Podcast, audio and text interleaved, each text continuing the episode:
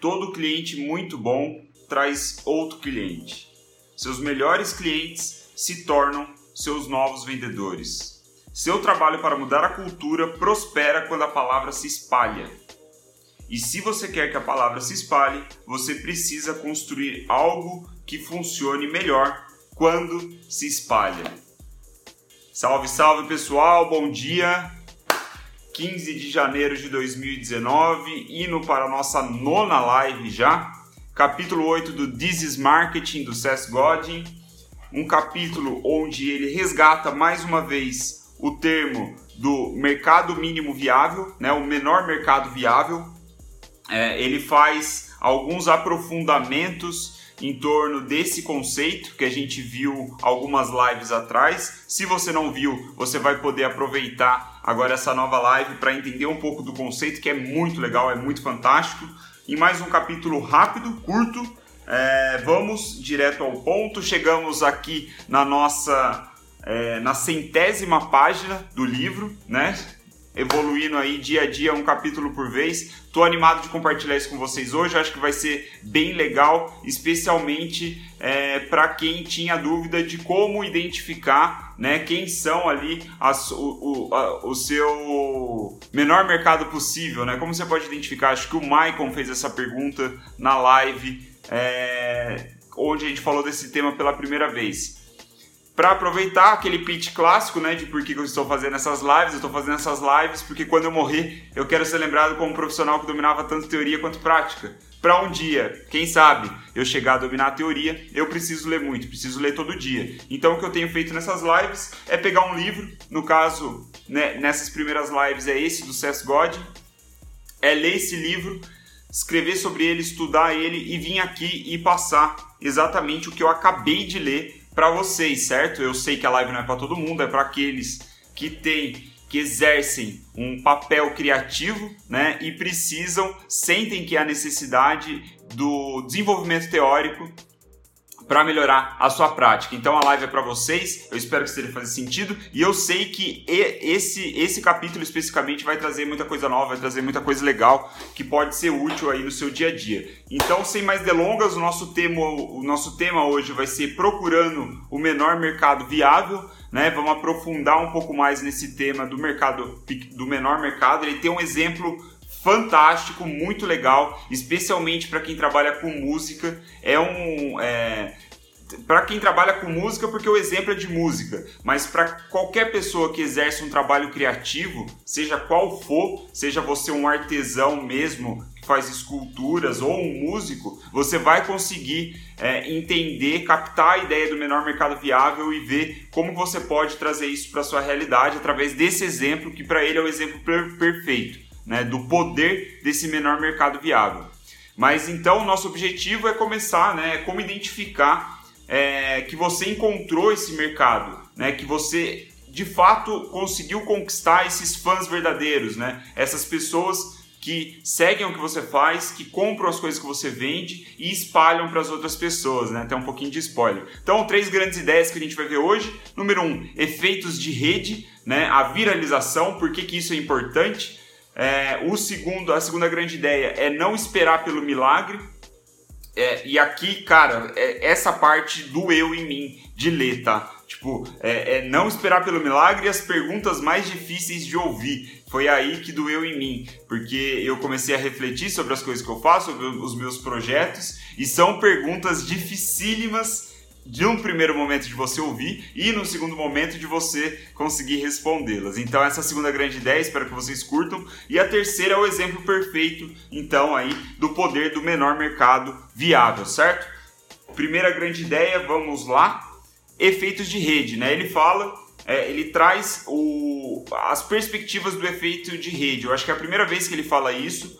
Me parece que ele vai falar isso mais vezes ao longo do livro o efeito de rede é a viralização que a gente conhece. Tem vários nomes, né? Cada, é, cada influenciador ou cada autor, né, cada pensador pode tratar de um jeito, mas a ideia é fazer com que a sua ideia, com que o seu conteúdo, com a sua mensagem se espalhe organicamente naquela, naquele tema que a gente já falou em algumas lives anteriores, né? Do amigo falando pro amigo, que falou pro amigo, que falou pro outro amigo, e assim você vai construindo a, o, seu, o seu mercado viável, né? Então ele traz esse efeito de rede, esse conceito de efeito de rede, que ele diz que é essencial para você é, construir o seu público, né? O seu público, o, o, seu menor mercado viável, sua audiência minimamente viável. E aí, assim, só para vocês terem uma ideia, é, no, no, nas discussões de startup, né, no setor de startup, vamos dizer assim, os influenciadores de startup eles costumam usar bastante o termo loop de crescimento.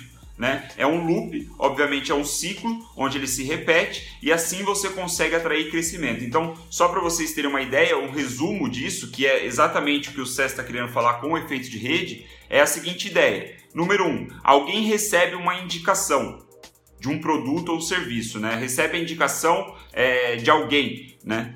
e essa pessoa aceita a indicação, então no segundo passo ela aceita a indicação e gosta do serviço, gosta do produto e acaba virando um fã também. Então esse foi o segundo passo. O terceiro passo, para completar o ciclo, ela começa a recomendar, a indicar isso que ela acabou de usar para os seus amigos. Então ela recebe a indicação, usa, gosta, usa e gosta e recomenda. Então fica um ciclo, trazendo mais gente, né?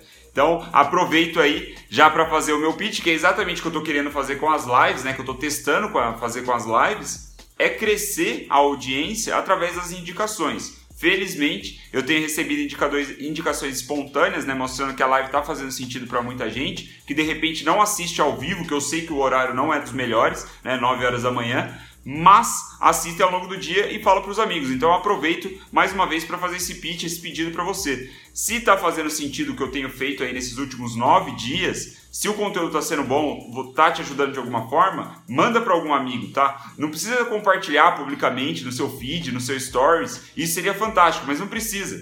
É, você pode simplesmente mandar uma mensagem para alguém deixar o seu like aí na live, que é muito importante, porque ajuda com que eu distribua organicamente, né? Mostra que as pessoas estão gostando da minha live e ajuda a espalhar. Então, deixa o seu like aí, deixa o seu joinha. Eu vi que o, o Vini já deixou joinha, a Cláudia chegou dando oi, a Carla também. Então, se não for pedir muita coisa, deixa o seu like aí, compartilhe com alguém, ajuda eu fazer esse efeito de rede beleza? E aí ele fala, né, traz um exemplo bem legal, que é o fax. A gente tem muitos exemplos, na verdade, né, de viralização assim de efeito de rede, mas o fax é fantástico, assim, que ilustra muito bem o que, que ele quer falar é, no, no próximo, é, na próxima grande ideia que eu puxo, que é o seguinte, é, o, o fax ele não se espalhou por causa de uma campanha publicitária, né, por uma campanha de marketing muito bem feita. O produto fax ele se espalhou porque os usuários falavam sobre o produto,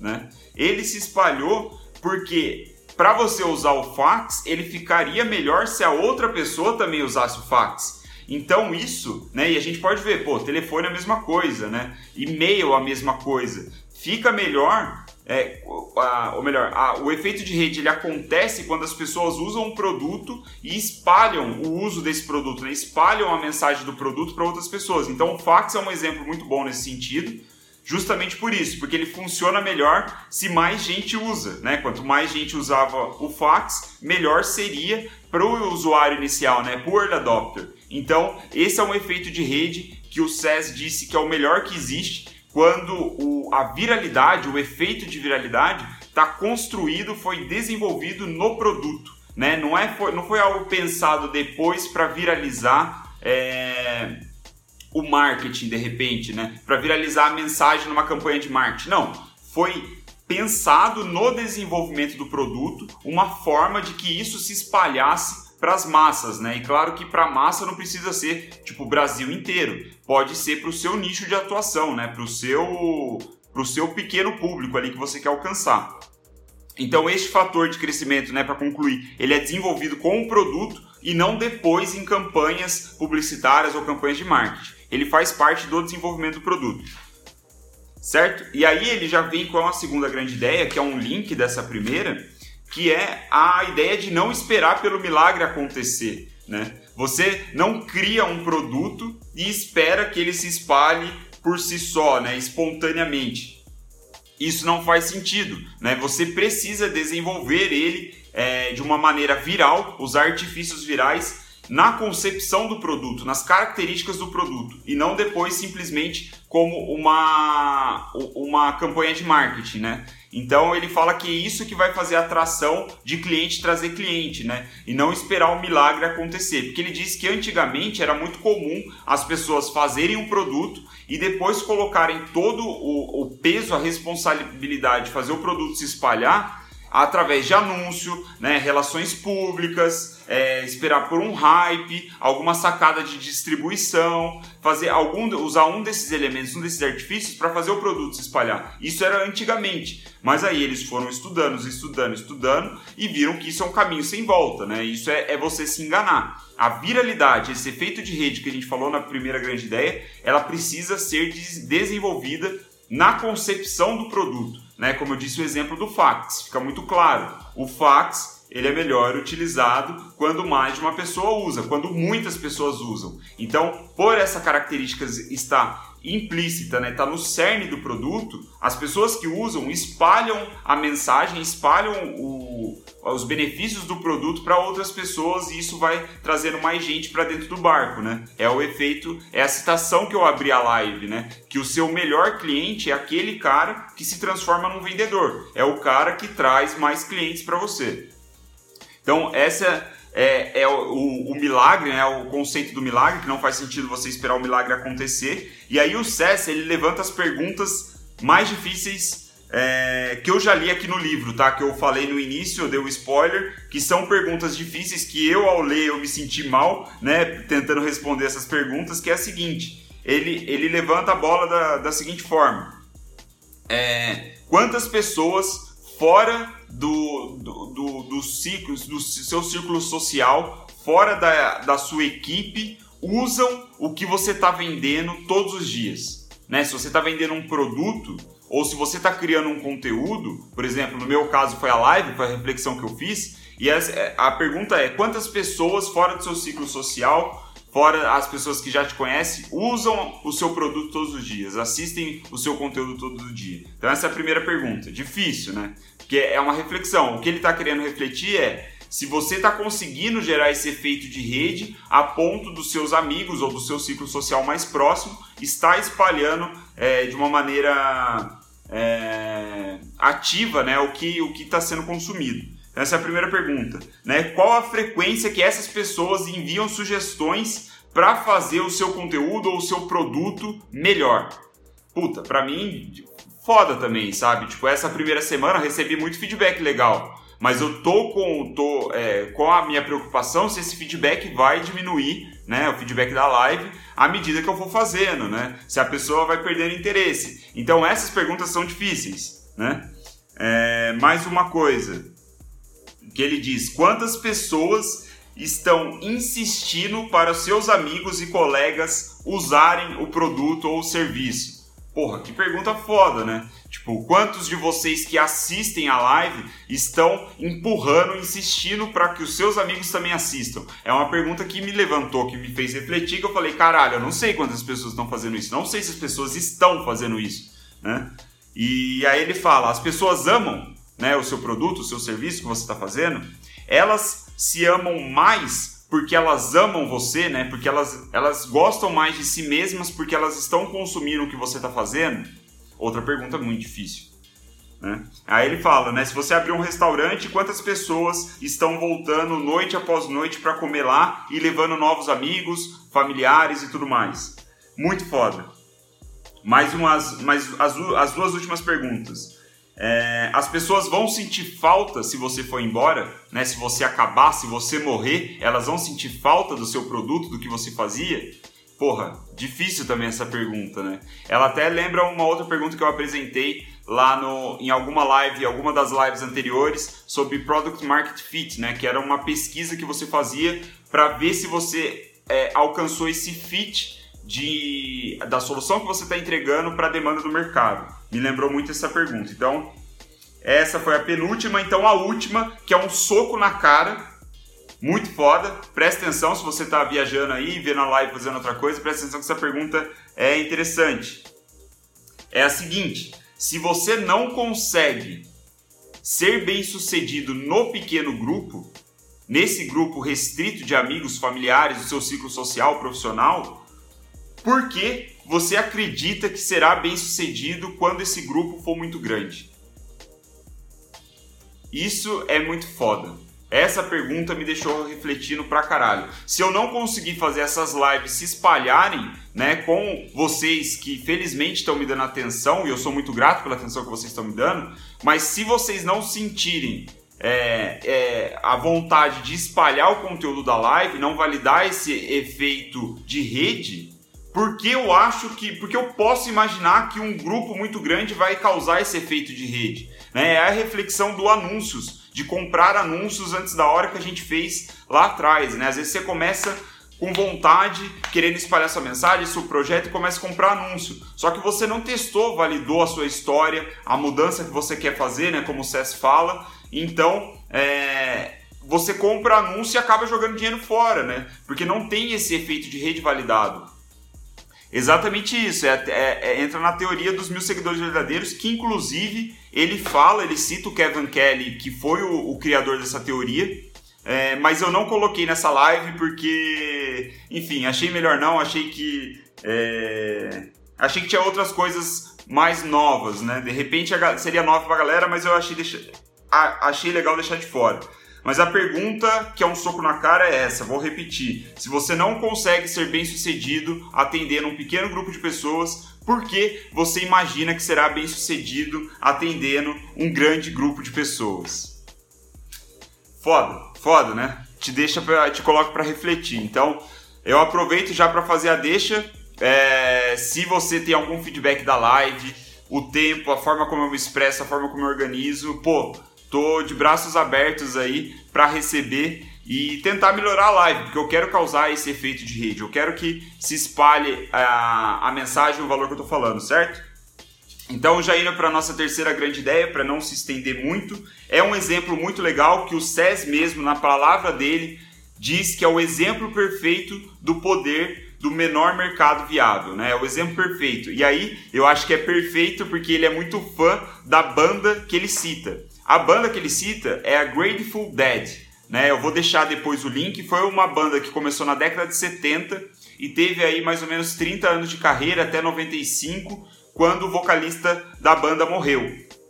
E essa banda, é, segundo o SES, ela é completamente fora do mainstream, né? Eu, pelo menos, nunca tinha ouvido falar. Talvez vocês que são mais ligados à música mais interessados assim em, em folk, né? É, em aquele country americano, talvez, vocês podem conhecer Grateful Dead. E aí ele fala que eles, eles começaram no movimento hip, né? Eles eram vistos como esquisitões hips e eles só conseguiram em 30 anos de carreira, eles só conseguiram emplacar um hit no top 40 da Billboard, né? Que é talvez o ranking mais respeitado aí do, dos hits musicais uma música em 30 anos, talvez, né? Ou em mais anos. Mas, ao mesmo tempo, embora eles tenham conseguido apenas um hit, ao longo da carreira, eu acho que você vai curtir, viu, Rod?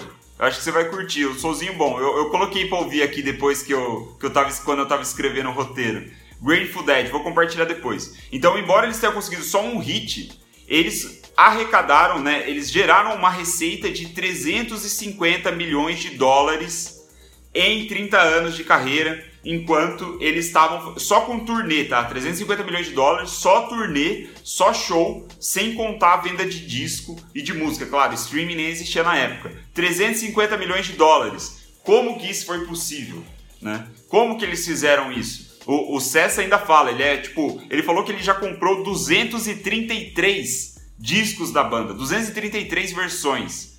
Absurdo, né? Então, tipo, é aí a comparação que ele faz desses 350 milhões, né, em turnê, em mais ou menos 30 anos de carreira, é equivalente a quantidade de, de receita já gerada pelo, pela Taylor Swift desde aí, de, sei lá, 10 anos de carreira, não sei quanto tempo essa menina está no mercado, mas o, todo esse tempo de carreira deles se compara à mesma quantidade que a Taylor Swift vendeu de turnê nesses últimos anos. O que é incrível, né? Porque a Taylor Swift é o oposto do, do Grateful Dead, né?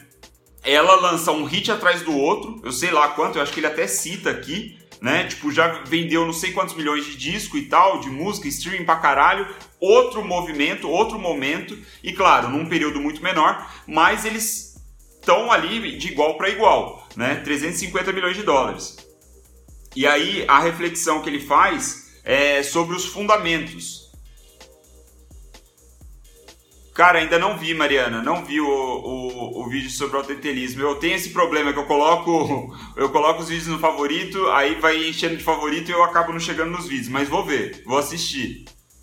E aí ele fala, né, quais são os elementos fundamentais que fizeram o sucesso dessa banda, né? Aí ele diz, o primeiro é que eles apelaram né, para uma audiência muito pequena. Eles foram pontuais ali, uma galera muito do movimento hippie, do estilo de vida mais pacífico, mais aquele paz e amor, e essa vibe, né? E focaram toda a energia deles nesse grupo, nessa, nesse pequeno segmento do mercado, nesse pequeno segmento de é, entusiastas da música. Segundo ponto, eles não usaram rádio para espalhar as suas músicas para as massas. Fantástico. O que, que eles fizeram? eles confiaram nos fãs para compartilhar né, a mensagem, a música deles com o mundo. Tanto é que eles encorajavam os fãs a gravarem o show deles e, pro, e propagar isso para quem eles quisessem. Né? Tipo, que não fosse, eles não queriam direitos autorais, tá não estavam preocupados com direito autoral, eles queriam que se foda.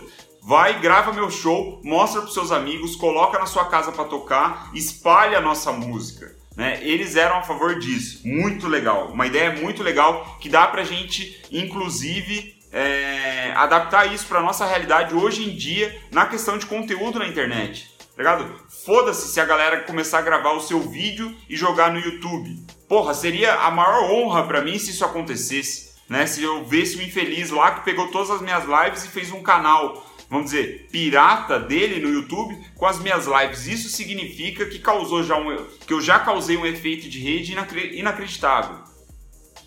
Então, é, ele, ah, o terceiro ponto, né? Em vez de esperar encorajar um grande número de pessoas é, a suportarem, a ajudarem eles é, um pouco, né? Vou reformular a frase para ficar mais fácil de entender. Eles não buscaram é, um grande grupo de pessoas ajudando um pouco. Né? Eles buscaram um pequeno grupo de pessoas ajudando muito, né? os fãs verdadeiros dele, deles. Isso muito legal. Quarto ponto, eles é, conseguiram identificar os extremos naquele método XY de posicionamento, né, que o Cés cita aqui, que foi, é, acho que duas, duas ou três lives atrás que a gente falou. Então ele fala que é, em vez de focar em gravação de estúdio, né, tudo é, certinho, formal, eles focaram 100% em é, shows ao vivo, né? Eles faziam, acho que quase, ele cita aqui, acho que mais de 150 shows por ano, né? Ou seja, tava sempre fazendo show, falando ali perto a perto, é, tete a tete, bem perto da audiência, né, para propagar a mensagem deles. E ao mesmo tempo, em vez de focar em músicas pequenas para rádio, né, para fazer hit, eles focavam em grandes é, sessões de improviso, que até eu joguei no Wikipedia depois para saber da banda, e eles ficaram conhecidos sobre isso, né? Nos shows deles, eles faziam muitas sessões de improviso, assim, tipo, puxava jazz, sabe? Umas coisas assim que não tava no script, não era uma música, eles só ficavam tocando sem parar e a galera pirava. Era essa a ideia. Então, eles acharam um extremo no mapa, né, como a gente viu lá do posicionamento, focaram nesses, nesses extremos, que foi show ao vivo e grandes sessões de improviso, e foi isso que conquistou, né, ajudou a conquistar os fãs dele. Então, eles também davam isso, né? Por conta disso, eles davam para os fãs deles é, uma forma de falar sobre eles, né? Eles estavam dando uma história, né? Uma, uma causa que fazia com que as pessoas se, é, se, se levantasse para aquilo, né? Se, se inspirasse com aquilo e propagasse a mensagem. E aí ele diz aqui, só para concluir, né? Que ele fala que é, não, isso não é simples de ser feito, né? Que foi necessário um talento extraordinário, porque eles não conseguiam é, é, é ser falsos, né? Como que é aquele, o que ele quer dizer aqui? É, tipo, eles não, queriam, não conseguiriam fingir fazer 250 shows no ano, né? Não tem como você fingir isso. Você vai lá e faz 150 shows no ano, né? Skin the game total. Os caras arriscavam a própria pele pelo, pela, pela causa que eles estavam, né? Pela mensagem que eles estavam propagando ali.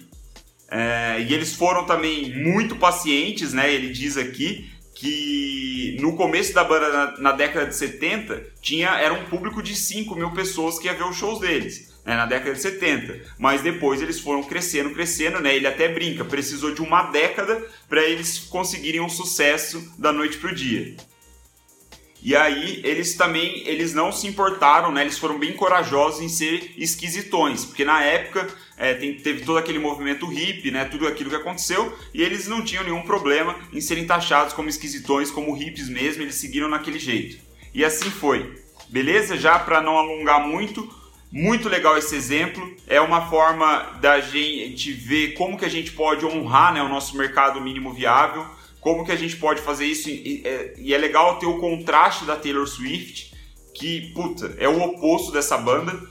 E para finalizar então, o CES fala que para você não usar a Taylor Swift como modelo, porque é muito difícil de replicar esse sucesso de hit atrás de hit, de, de, sensação atrás de sensação, e geralmente é um caminho sem volta, né? Onde frustra o próprio criador, o próprio artista, o próprio músico, né? Então é o que o SES sugere. Eu acredito também nisso. Eu acho que não é um caminho. Ele acha que o caminho ele deve ser muito mais longo, né? Muito mais paciente como o, Dead, o Grateful Dead, né, onde você tem que mirar em um horizonte de 30 anos de carreira e não 5, 10 anos de carreira como a Taylor Swift. Então essa é a reflexão. Vou ler a última citação aqui para a gente finalizar a live. Abre aspas. Quando nós encontramos empatia para dizer me desculpe, isso não é para você, aqui está o telefone do meu competidor, então nós também teremos encontrado a liberdade de fazer o trabalho que realmente importa fantástico. Achei que essa citação ela fecha bem o capítulo, fecha o que significa o mercado mínimo viável. É você focar naquelas pessoas que você consegue servir, que você pode servir, né? Aquele pequeno grupo e não ficar tentando agradar todo mundo, como a gente vem batendo nessa tecla há vários capítulos, né, do livro, há várias lives. Espero que tenha feito sentido para vocês. É... Eu vou ver, eu vou ver o vídeo, Mariana. Preciso, preciso trazer é, até isso para live que deve fazer sentido, né? Que você lembrou desse vídeo através das coisas da live. Preciso ver. É que tá tão corrido, velho. Tá foda. Mas, porra, obrigado pela atenção. Espero que isso tenha feito sentido para você. Espero que tenha sido legal saber o exemplo da Grateful Dead. É...